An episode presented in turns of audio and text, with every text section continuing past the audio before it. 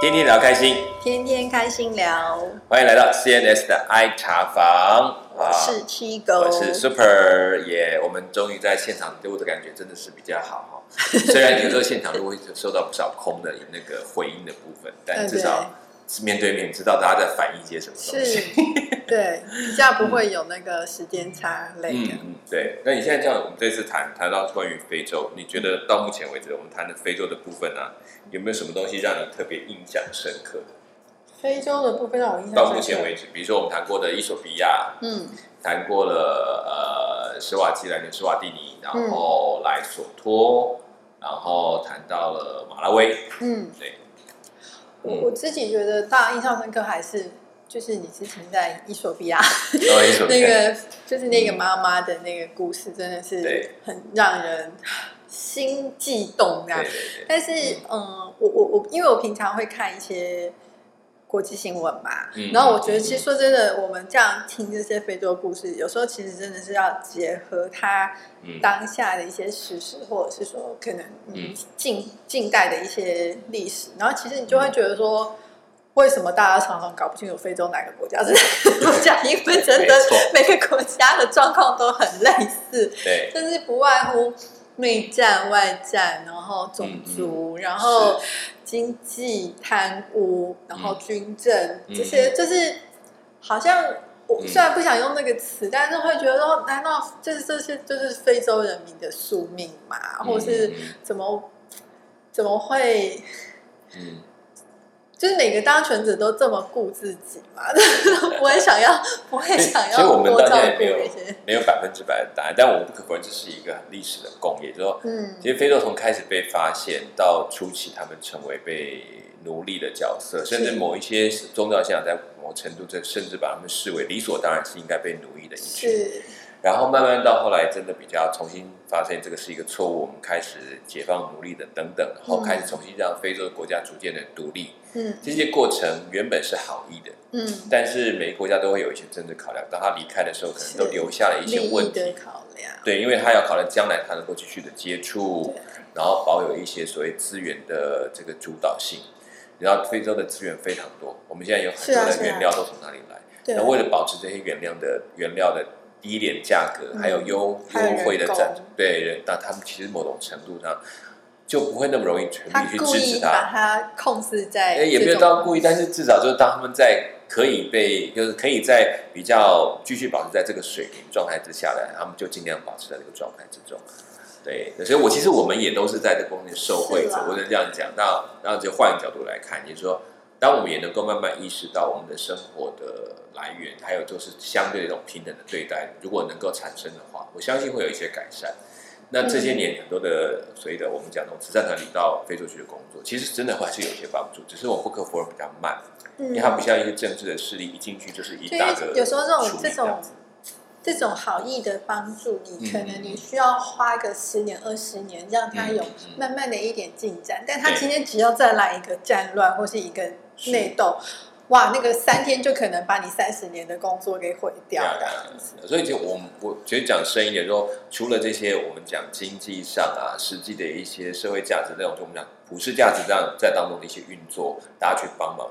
因为我觉得更重要的、更难的，也是一个长期的工作。就像我们常在以前在谈一些学校性的工作，谈到很多政治性或社会性的改变，其实不是能够靠一个外来的人去改变的。嗯，但是你可以改变是他们从自己对自己生命的看法，改变他们自己对自己一些社会价值的看法，他内部去产生变化，或是他们的一些使命感。对对，他就会慢慢慢的转移。我就可以举像我们在施瓦基兰就谈到关于碰到一个多婚的问题，就是呃多妻制的问题。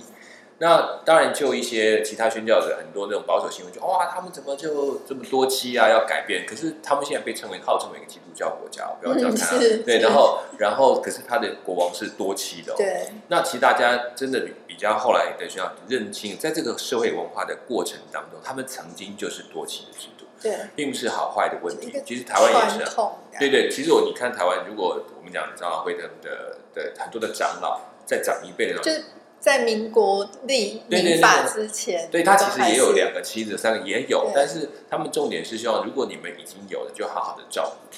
然后他们在新的一代里面，除了就是教育他们说，哎，比较好的婚姻方式，或者说让他们觉得这样比较好，他们会自己选择。他可能只有一个妻子，然后另外就是说，还有一些在呃两性交往的教育上面，他也开始加根，所以他是需要时间的，要累积下去，不用太快的这样去评断他。也也有很多时候是，我们也太快用文明的角度去评判他们现在的生活，就弄错了角度。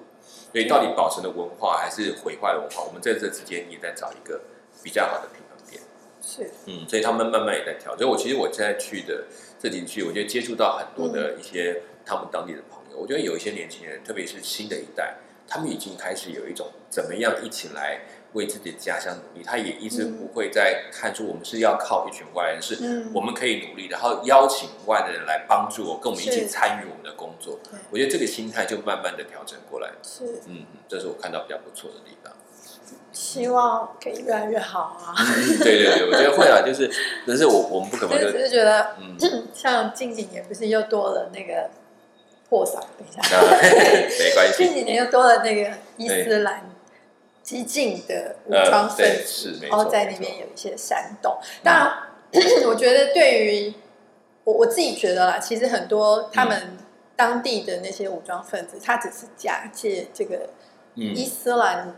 国的名义，但是其实他们等于有点像是 cos 这样子。对对对对。可是实际上是因为他们对自己的政府或者是自己的有些失望，对自己的国家的有一些的不满或者失望，所以他们想要去。可是只是说他们的做法跟手段没有让事情更好。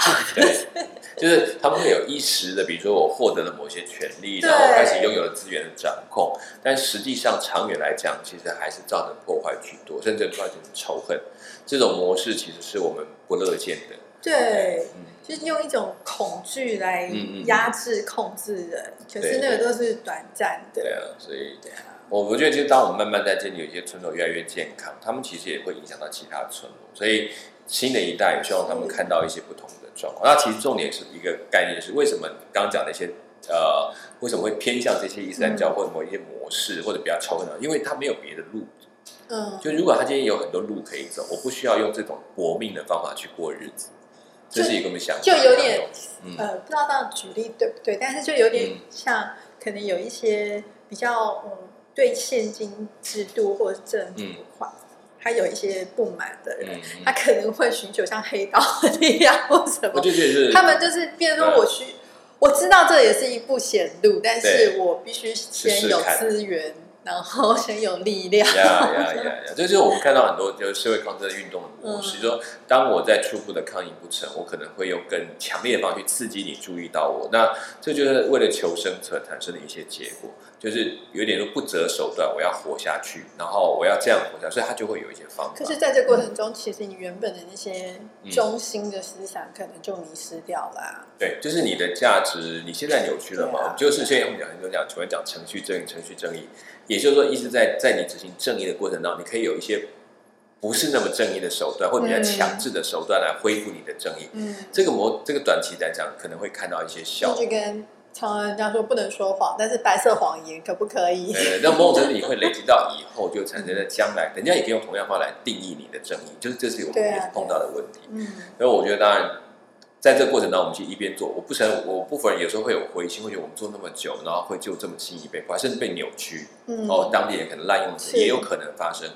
可是回头来我自己，那就这样子嘛，就是任由他们继续下去，还是你可以再继续，因为如此反而更具投投注于一些事情可以去做的。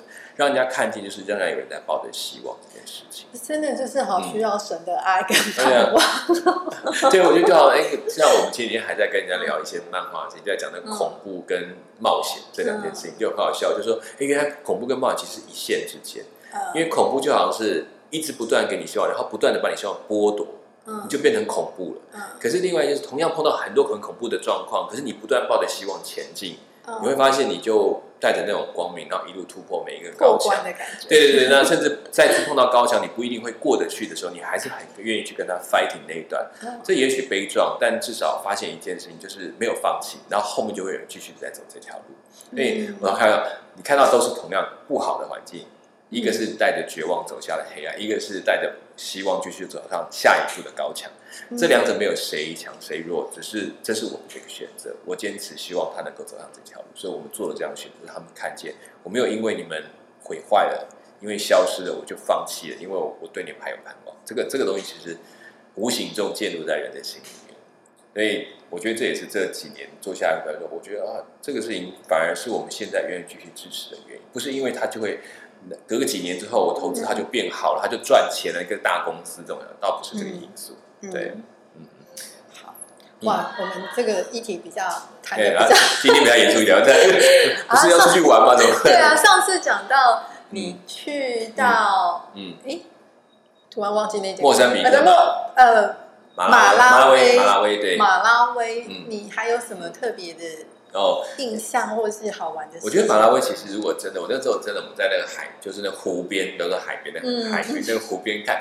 然后我早上起来看，我真的觉得那一片，我真的觉得好美，真的很漂亮。然后，哦对它那个，它那个是什么颜色？很难解释，那种很七彩的颜色，就是这个。就因为我们是在清晨的时候我就看到，但是我没有想到说这么一大片，我一直以为是个海边，可是我记得马拉没有靠海，所以我就很疑惑。但真的看到那里就有沙滩，然后摆的椅子，然后就当那个太阳刚出来，那个光这样散上去，就整片都是很漂亮的颜色，所以一望无际。所以你会觉得我真的来到一个世外桃源。哇！就我真的觉得，如果真的就好像我们讲，如果他真的有照片吗？有，但都不在我身上。而且那时候其实我们拍的都都交给办公室，我们就没有再拿走。那我可我真的在看到那那时候我才知道什么叫度假，因为我其实年轻的时候更不知道什么叫度假，更没有机会，也没有钱去度假这种。还没到那个对对，就是那个阶段还没有，甚至当时出国本来就很难，就是就不是那么容易一件事情。所以听过马尔蒂夫啊，听过什么，看过那种照片，就在那边真的看到在现场，就是。这样真的很舒服，就是很 chill，然后又可以有美景相伴。呀呀，然后我们就在那边，然后在那那几天，虽然只有几天的时间，所以让我们看到那个过程很很很有意思的。然后只是后来听到里面的那个水里面有些问题，说啊，怎么一下就破灭，完全破灭掉？对，那那泡泡破掉。对，那如果说假就是有所以我们也当时有个幻想啊，如果我们就跟他们一起合作，把这边建成一些度假线区域，做观光的旅游，让这个社区的。大家都想很好，一听到那个就说哦，那就算了，因为你没有别的办法。那那个寄生虫问题后来有解决？我没有知道后来的讯息，我觉得它应该是可以解决，但是怎么样真的可能需要蛮长的，对，需要时间，可能肯定要很多政府的力量，甚至很多机构的力量去研究怎么去处理。因为这种寄生虫在很多要早就已经是过去式，或者有也不是这么严重这样子。好，就这样。那其实，在那边还有我们其实因为也就几天而已，那我们其实都是在。当中有一个开车的路程让我觉得很惊艳，就是他开着车带我们去跑，然后我第一次在非洲在走了一条大黄路、黄土路这样，但还是有点。你们是坐什么车啊？吉普，吉普，全部都是吉普车，每一台都吉普。感觉就真的很有那种非洲探险。因为其他车根本动不了，他那个车，他那个我们那个弹跳不好，所以需要这种。而且我们都在弹跳，弹跳过程，你知道，我头会一直碰到车顶，那个整个车这样子弹着跑，然后他就他也不减速的。在那我就一直这样就是在车内也要戴安全帽，戴安全帽。然后后来就我们走在条大黄路上，没有讲啊，那就开哦，这个难得看到这么宽的一条路这样。他就说，然后当然那路就很粗糙，就是刚那一片没有草这样。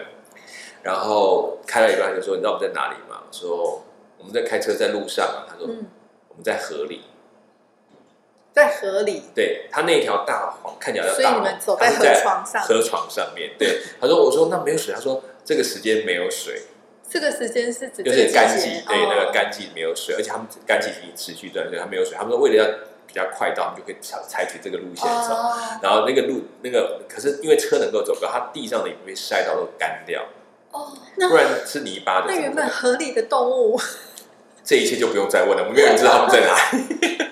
但是但是那一趟是让我觉得哦，那种看到什么叫飙车，这种真的是飙车。这个不就很多那种。电影看的，哎，对对对对对，因为他那个一路上开过去，然后几台车你就远看到它旁边后面扫出一堆黄沙，然后这样子，然后这样飙一台车而已，两三台，我要呃两台，开开后面的不是比较快哦，但但是很宽，所以他们两个是开在两边，所以看得到他们喷的烟这样子。然后这次比较幸运，这次我们车窗是可以关起来的。所以 终于可以了，不用不用变得黄黄的。对对对，所以那个就是大家在那边有那种非洲大飙车经验。哎，那个因为那个经验，后来我又有一次，那这次是在那个第一次是在这个地方体验，然后才发现哇这么大，然后然后就沿路这样的开，然后真的是很像那种看到那种非洲冒险，就 突然脑袋去，哎，真的有像了那么一点点这样。哇塞，好帅！然后我就跟他开开，然后然后这样，因为他们在荒野中走，其实我们不知道他路怎么找到，反正就这样走。然后他还走到有一段，就穿到路路开始变窄，他就上去，就整个冲到河床上之后，到一般的路面那样走，然后再穿过那个树林里面去，然后就经过一小段，我想哇，已经开始又回到这种荒野路，但这个荒野路比较偏向丛林这样子这样嘛。然后到一段段突然经过，我们就看到旁边开始一个一个一个土堆，一个土堆，一个土堆起来。然后我们就想说，哇，这个土堆是这边是天然形成的这种景色，这种旷野的景色。然后又话说，哇，这边这些土堆看起来很有艺术感，他就。他说：“哦，没有没有，那是蚂蚁的窝。啊，蚂蚁很大的土堆吗？对对，它比我高，比我宽。对，那你像一堵墙，像像一堵小墙这样子，就一一一堵矮墙这样。但是矮墙高度大概跟我差不多高。嗯，然后这样子就看到这样子这样隆起来的一个土堆，然后扁平的长形。然后我就说，他说真的是蚂蚁窝。我说，他说我说真的是蚂蚁窝吗？他说真的啊。”他们就把车停下来，带我们去看，真的就是真的要我们小心一点，对不对？下次然后看就是那个真的整个的蚁堆里面，你仔细一看就看到，因为爬满到处都是在蚂蚁在爬，然后很多小洞小坑，好像一个大的堡垒。然后如果我们看到那种有人筑在山壁上的堡垒，然后挖了很多小洞，然后里面都通的路线。如果你看那个有一个叫做那个《冰与火之歌》。哦，它不是有一个高墙嘛？那墙里面其实都通来通去的，就像那样，它就一个大高墙，那里面住满了的蚂蚁在当中。是很，那蚂蚁是很大只的吗？哎，有大有小，有有很多种。其实我不太会分，但我知道应该有很多种。然后可是大只的大概可以，大概像我的拇指的指甲的那个长度那么大，拇指指甲片那么大，对对，长度那么长。然后还有更大的，他们说那个其实不算大，就是算是小蚂蚁。然后我就我觉得，哎，那已经很恐怖了。那么多蚂蚁啊！那个蚂蚁的村庄，不晓得他们就是就是那个区域就是有很多的蚁，他们叫做蚁丘啦。我们讲蚁丘，只是蚁丘比我想象的大很多。以前我们可能在地上看一小坨起来，或者树上一坨的土这样。我最讨厌蚂蚁。对，如果是你有密集恐惧症，就是千万不要靠近看，你远远的看就好，因为近看的时候就真的很恐怖，就发现一个爬满在上面这样，然后。啊，我这真的是蚂蚁王国，我的鸡皮疙瘩都要起来。记不记得以前有一些片，就是那个看到那个蚂蚁雄兵，嗯，然后走过一条死的牛，然后过去之后，的蚂蚁那个牛就变成枯骨那个感觉，对，就会让我想到那个画面，就原来这不是假的，这样，哎，他们的吃的速度真的还蛮恐怖的。其实这样子，那些蚂蚁算益虫吗？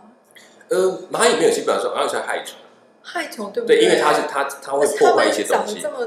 多这么大，这么猖狂，还在那边盖村庄。可是，可是你要想啊，在在那个地方来讲，其实是这么大的空间，它其实没有占掉多少空间。可是，只是它的量是真的很大，数量很多。可怕。对，所以那他就在那边看到，就一个大的，可以在那个河床上的冲，生态探险。对，所以那那条路真的，我那个时候就大家的眼睛都开亮了，这样子，这样还蛮好玩。刚才知道一下，靠近。嗯嗯，那个一靠近，可能就哇，一堆蚂蚁跑身上，我的天哪！对，会有人就就就你，就是我们已经上，就是我，大概是这种感觉，说身上就有蚂蚁在，就觉得很不舒服。对，然后一直检查有没有把蚂蚁爬进来。我说不要检查，你越检查越紧张。蚂蚁应该也是觉得他也不想要跟上来。对，但其实，在那边他们的他们的生活环境有生态，所以其实人在那地方不干扰他，还一样可以这样生活。对，所以这就是他们有趣的地方。嗯，然后后来，所以那个才会跟他提到说，我们第二次去就是在走那个大河床的那个路线。第二次去的地方就是在莫桑比克。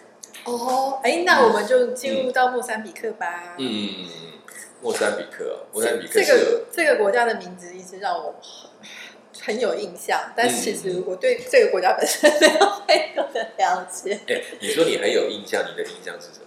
这个名字，我觉得因为这名字会让你想到，会让我想到三角形。三角形这一个有个三，不是？你 这样子太直觉了。但是没有，应该说，呃，我不知道，应该说以非洲这么多国家来讲啊，它的名字让我会觉得还蛮有特色、蛮有印象的。但我自己有上。网去看了一下，哎，我发现其实它它其实是葡萄牙文翻译的。对，它当地讲的是葡萄牙文。对，因为它以前是葡萄牙的殖民。对。这个蛮有趣的，因为非洲葡萄牙殖民地，是至今还讲葡萄牙语的应该没有。对他现在官方语言还是葡萄牙。对啊。那所以这一次我们要去之前，我们选的邀请的一位呃代言的人，他本身会讲葡萄牙文。哦，这么厉害。他是呃澳洲长，应该在澳门长大的，哦所以他有他会葡萄后会英文，然后英文也很好，然后广东话这样子。嗯。所以有请他去。那大概是我，他大概是我们去没去去跑代言，我第一次带到女性的。就是单独只有一位女性的这个代言人，就是这一次，对对对。然后我们在香，那我们再去莫桑比克。其实莫桑比克我开始也很陌生，但是莫桑比克我后来查，他在海，他是靠沿海。那我们那个时期还算平静。嗯。这几年当中，你如果听到又又战乱。对，然后加上呃，之前他跟索马利亚他们还有海盗的问题，其实他们的沿海也是某些基地都在那个地方，这是很可惜的。但我们那时候去那一次，真的算蛮平静。而且算已经工作有一些成效了，然后有一些改变，就是说开始有一些他们的产物啊，甚至开始对外有很多的经营。而且我们那次看到有两三个很有趣的产业，真的做的包括欧洲，嗯，包括很多的，应该说欧美都很喜欢他们的产品，他们开始在运用他的东西。所以，我们其实那时候看觉哇，他们应该会变成一个很不错的成功的案例，或者是说可以至少有一些整个国家的改善。那我不晓得后来的内战那些东西有没有影响到他们，这个我就比较不知道。因为，呃，我自己上上去看一下这个国家的介绍啊，它其实基本上它的地形，跟它的雨量，是。跟它本身有的这些矿产，嗯，其实都是它其实算是在非洲少数来讲说，在天然资源上是还蛮富足的，对，而且是条件是好的，所以它其实以农业来讲，或者是以渔业来讲，对，都是很有很很好的机会可以发展的很好的。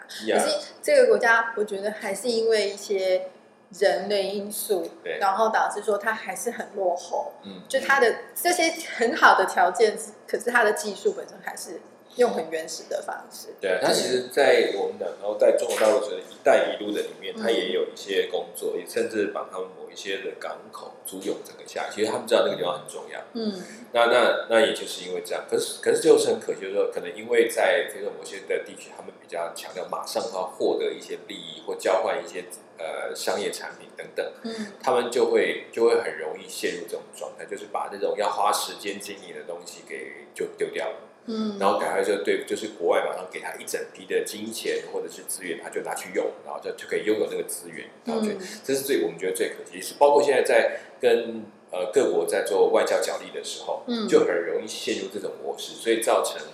我觉得在让非国的非洲的各个政党为什么要急着抢到政权？因为一旦有了这个政权之后，他就可以直接支配这些资源，这就是比较麻烦的地方。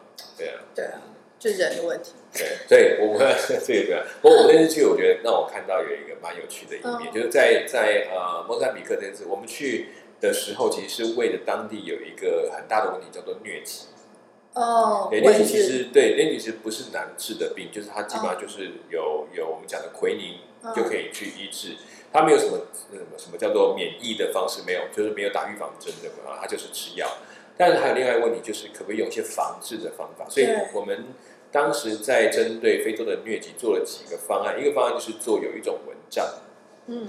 我们跟当地合作做一种蚊帐，它会浸泡一些药水，它有驱蚊的效果。所以就是说，至少因为疟蚊有特质，疟疟蚊一定要晚上才会出来，七点以后或傍晚的时间它才会看出来，然后有只活动一段时间就消失。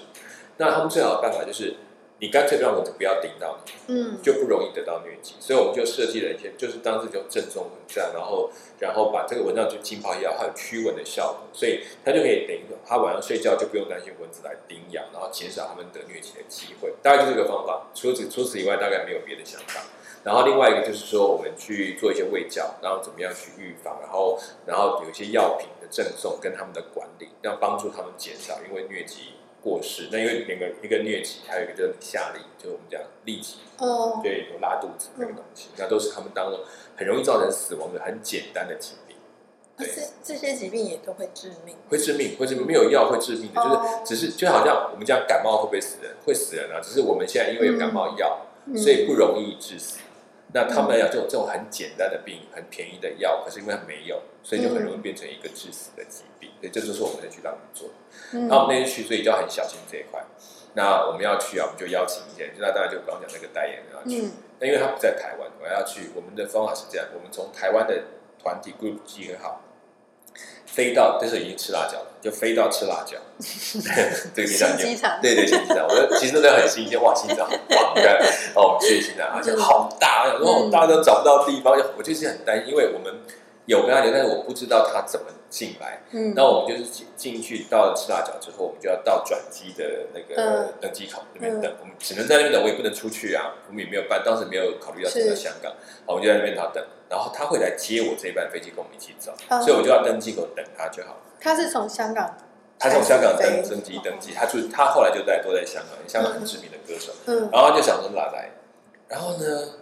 要他来，就我就还在登机口，我想说怎么还没有进来，就有点担心了，因为我们大概离登机大概不到半小时，是，就很紧张。然后突然就电话打到那个，就是那个登机口是服务人员，还会叫会报说现在第几排到这边来排队，就是他对，那两个人在那边准备去接一通电话，然后就说突然说有没有我们省的人在这里呀？啊，有你的电话啊。然后我就这样听哦哦，然后是讲中文吗？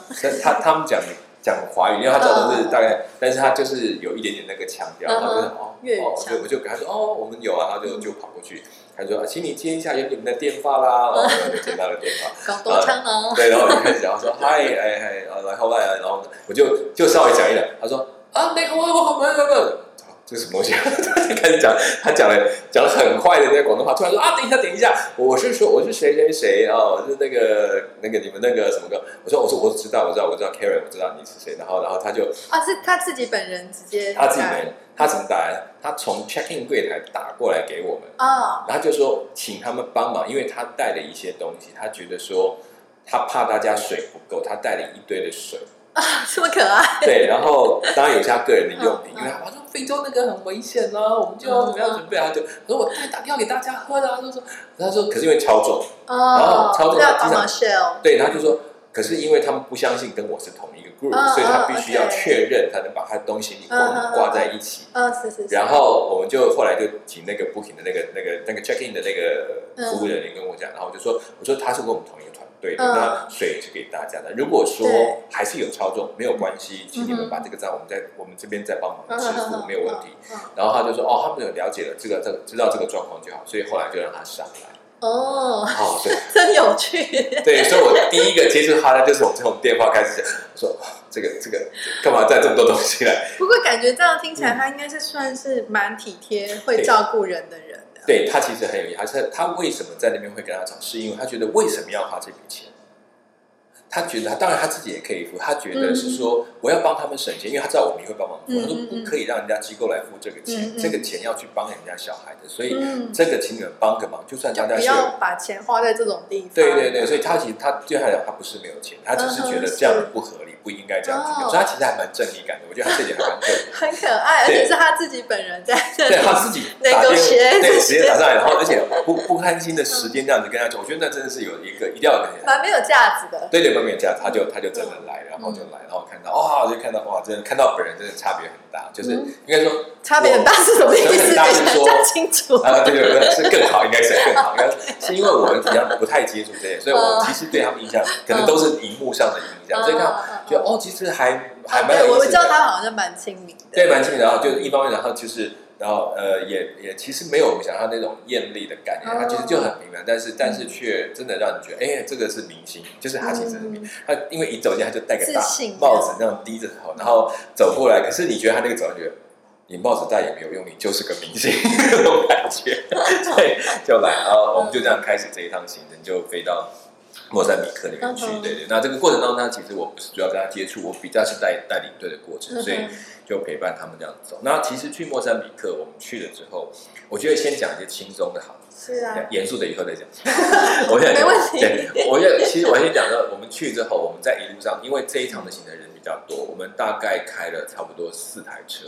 嗯，那其中有一台车，不知道该不该讲，可是我觉得那是一个特殊的状况，他们有一台是 Pajero。嗯，对，我们都知道，这辆其实蛮不错的一个，但是就是修理，但是吉普，但马力很强的车。当时在当地为了考虑买这台车，花很多时间，后来决定还是要买，因为因为他们要去的地方真的是直接买，这是买，因为你在不是否这一次行程，对，没有不是否这个行程，是在他们那个机构采购这个时候就会碰到这个问题，因为这些东西很贵啊，然后你在当地又更不是少，更是少数的东西，然后但是他们就觉得。因为你要跑的区域，你们要如果你用一般车，你会消耗的更凶，是是，所以后来还是决定买。嗯，然后所以他当时开车就是在我们的其中一个就是不需要的那个驾驶，嗯，然后他们的那个主要负责带我们就坐在他的那个副驾副驾旁边，就很高兴很高兴，你看这台车。就来接你们，然后就很骄傲的哦，你知道他讲全世界第二名的哦，然后我就说哦，其实我对车不懂，他就听他在讲，然后他就开着车，然后真的不断的秀他的那个技能，所以等到我我刚刚讲那个第二次走那个河道，就是他带我们去，你知道我们走好几个小时的河道，就沿路这样子冲。然后呢，真的他完全没有减速，你知道时速都是九十一百。用这个新车的性。对对，然后让我们去看看，你看这个对我们多好车，那个车真的沿这样叭叭弹弹跳跳，他完全把它当越野车来看。我们后面被甩的东倒西歪，我都觉得那个大概不吐也要半条。我我我其实很好奇，像他们开这种越野车的，嗯。是不是驾驶本身的座位会比较舒服一点，或是比较稳一点？驾驶人本身比较舒服，因为他是他是他以他的角度在做他的对，而且因为他还有一个方向盘啊。对对对，他会跟着那个盘，他已经知道。可是我们后完全不知道，可能接下来动下去还是上来，你根本来不及知道。然后然后呢，我就底下，而且我们不是那种绑的很紧的，然后所以你就在里面晃来晃去，晃来晃去，这边转过去，这边转过来，就像在压肉饼一样，就觉得啊。很好，很好。可是真的不可否认，那个蛮蛮蛮过瘾，对不对？啊，那那我们就其实这样一路在看。它一方面当时有点干旱的状况，所以我们才能够走那个河道这样上去。然后其实我们这个河道这次还跟那次不一样，那次进了丛林，这次不，这次进了那个草丛。就是我们开开突然坏，我想他要上那个公路，不是他上去就很快的爬一个陡坡，嗯，嘣一弹，咚掉下去之后，然后下来。他开是开在草丛里面，两边全部是草，那个草都高过我的车窗的。对，我看不到外面，看到一片草像玉米田一样那么高。对对对对，然后我们就然后他就沿着这样去走，然后就开到开到下。算了，那他怎么知道前面的路 怎么走？我我们刚开始 不知道怎么怎么出来的路就不知道，然后就看他这样开，然后一直我他慢慢直接，因为他那个地上其实有压过的痕，就是已经有前人走过的路程，他还是有照前面对对，有某一些路线可以遵循，然后就这样跑。可是这种这个地方驾驶技术真的也是要非常好哎，真的好啊，所以我们才说哇，这个一趟过去，然后我们记得第一天到，然后大概开从机场离开大概三四个钟头，我们到了第一点，然后是他就带我们介绍一下当地的工作。